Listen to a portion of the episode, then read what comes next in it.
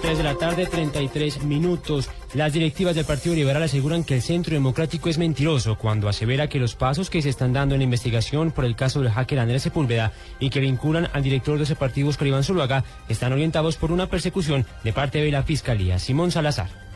El codirector del Partido Liberal, senador Horacio Serpa, arremetió contra el Centro Democrático y calificó a la colectividad de mentirosa, pues considera que no existe tal persecución del fiscal contra este partido. El señor fiscal pertenece a la rama judicial. En Colombia hay la división de poderes. Ese es un comentario eminentemente político, que no es cierto, es un comentario mentiroso, lo digo con toda franqueza. ¿A quién se le ocurre creer que en este momento la justicia colombiana está politizada?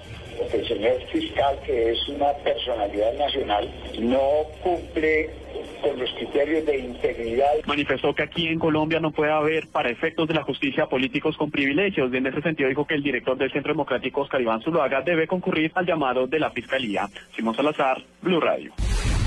Y un gran susto se llevó el alcalde de Candelaria Valle al quedar en medio de una balacera ocurrida después de un robo bancario, hecho que dejó una persona muerta. François Martínez. Luego de que sujetos armados ingresaran a una entidad crediticia del centro de Candelaria y despojaran del dinero a varios usuarios, en su vida se encontraron de frente con el alcalde de la localidad, John Wilson Regifo, quien transitaba por el sector con su equipo de seguridad. Al notar el hecho, los miembros de la Policía Nacional reaccionaron originándose una balacera que dejó a una persona muerta. Así lo relató el mandatario. Cuando hay el enfrentamiento con, mis escoltas y, los delincuentes, pues desafortunadamente venía una persona en moto y es a quien el impacto de bala ahí. Agregó el alcalde John Wilson Regifo que prestó su camioneta para trasladar a esta persona al hospital, donde minutos más tarde falleció. A esta hora las autoridades siguen a la pista de los delincuentes. Aún no se ha establecido el monto del robo. Desde el Valle del Cauca, François Martínez, Blue Radio. Radio está en las calles de Venezuela. La oligarquía nos tendió una emboscada. Escuche la evolución de la crisis política y económica del vecino país con nuestros enviados especiales. Blue Radio y BlueRadio.com. La nueva alternativa. El presidente venezolano Nicolás Maduro salió nuevamente de su país, esta vez para asistir a la posesión del reelecto presidente de Bolivia, Evo Morales. En las calles, los ciudadanos le reclaman al mandatario que salga una vez más del país en medio de la actual crisis. Información con la, con la enviada especial de Blue Radio, Lexi Garay.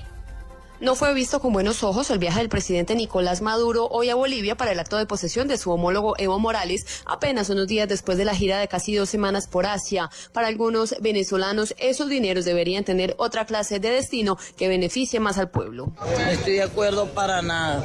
Que se debería quedar por allá, más bien. O sea, cada viaje implica gastos. Gastos, implica dólares que de una u otra forma, pues hay cierta cantidad de dólares que hay fugas acá. Porque en vez de estar tratando los problemas de los países, del país, se fue. Vino, no tiene nada y se vuelve ahí.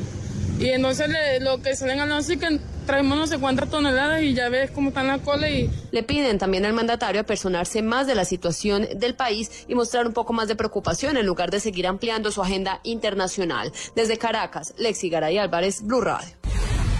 3 de la tarde, 37 minutos. Ampliación de estas y otras noticias en www.bluradio.com.